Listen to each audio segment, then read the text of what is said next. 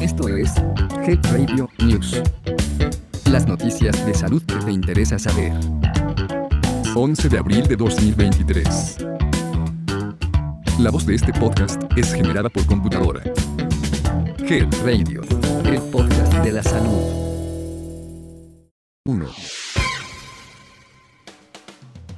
El Instituto Nacional de Neurología y Neurocirugía estima que en México hay una incidencia de 50 casos nuevos de Parkinson por cada 100.000 habitantes cada año. Y que junto con la demencia senil o Alzheimer y la esclerosis lateral amiotrófica, se coloca como una de las tres enfermedades neurodegenerativas con mayor incidencia en el país. La Red Mexicana de Asociaciones de Parkinson menciona que es una enfermedad progresiva del sistema nervioso que afecta el movimiento para las personas que la padecen suele comenzar entre los 50 y 65 años de edad. Aunque no existen muchos datos oficiales, la asociación menciona que puede presentarse tanto en hombres como en mujeres, no obstante, se reporta una mayor prevalencia en hombres. Agrega que se trata de una condición de salud que no es hereditaria ni contagiosa.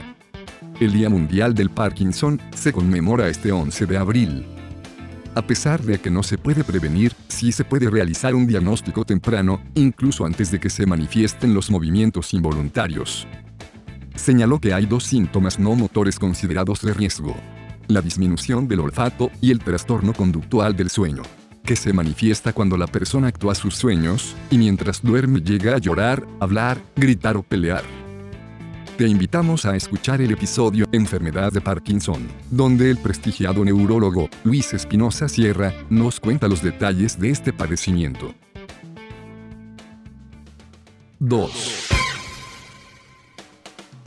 Quienes padecen trastornos mentales tienen dificultades para trabajar, dormir y disfrutar la vida. De acuerdo con la Organización Mundial de la Salud, en el mundo, una de cada ocho personas padece un trastorno mental. Los más comunes son los trastornos depresivos y la ansiedad, cuyos casos aumentaron debido a la pandemia por COVID-19.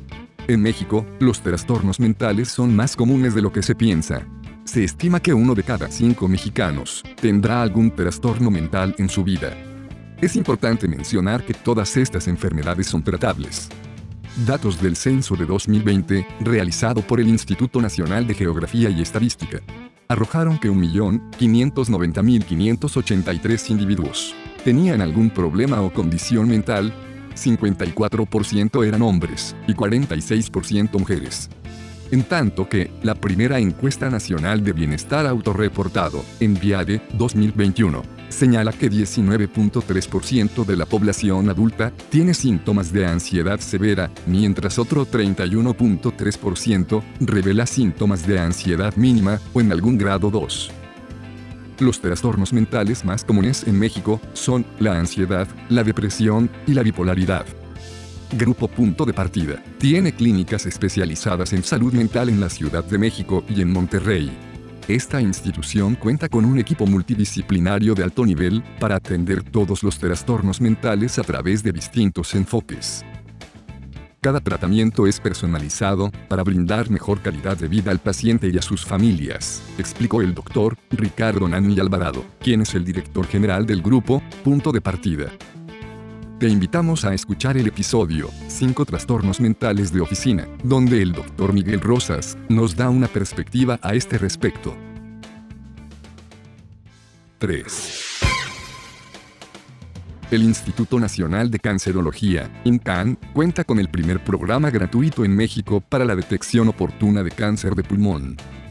Dicho programa es denominado Detecto, informó Luis Antonio Cabrera Miranda, especialista de la Unidad Funcional de Oncología Torácica del INCAN.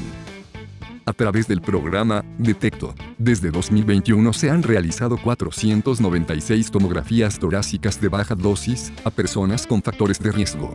Y las personas fumadoras activas se refirieron a la clínica de tabaquismo de este mismo instituto.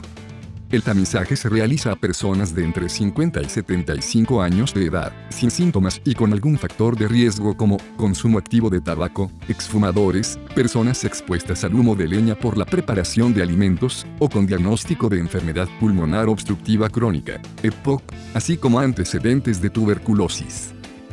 puntualizó que cerca de 70% de los casos se diagnostican en etapa tardía, lo que reduce las opciones de tratamiento. El programa Detecto se aplica en la Unidad Funcional de Oncología Torácica y es un programa que salva vidas, porque permite el diagnóstico de la enfermedad en fase inicial. Esto facilita el tratamiento oportuno y en consecuencia disminuye la tasa de mortalidad por neoplasia, señaló el especialista.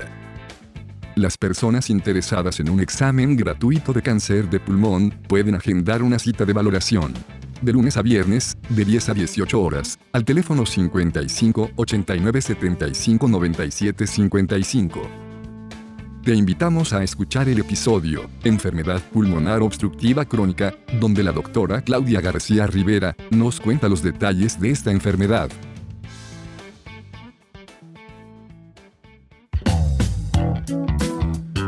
Esto fue Health Radio News.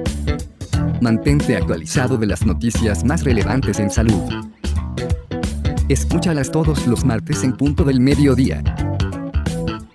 Hasta pronto. Health Radio. El podcast de la salud.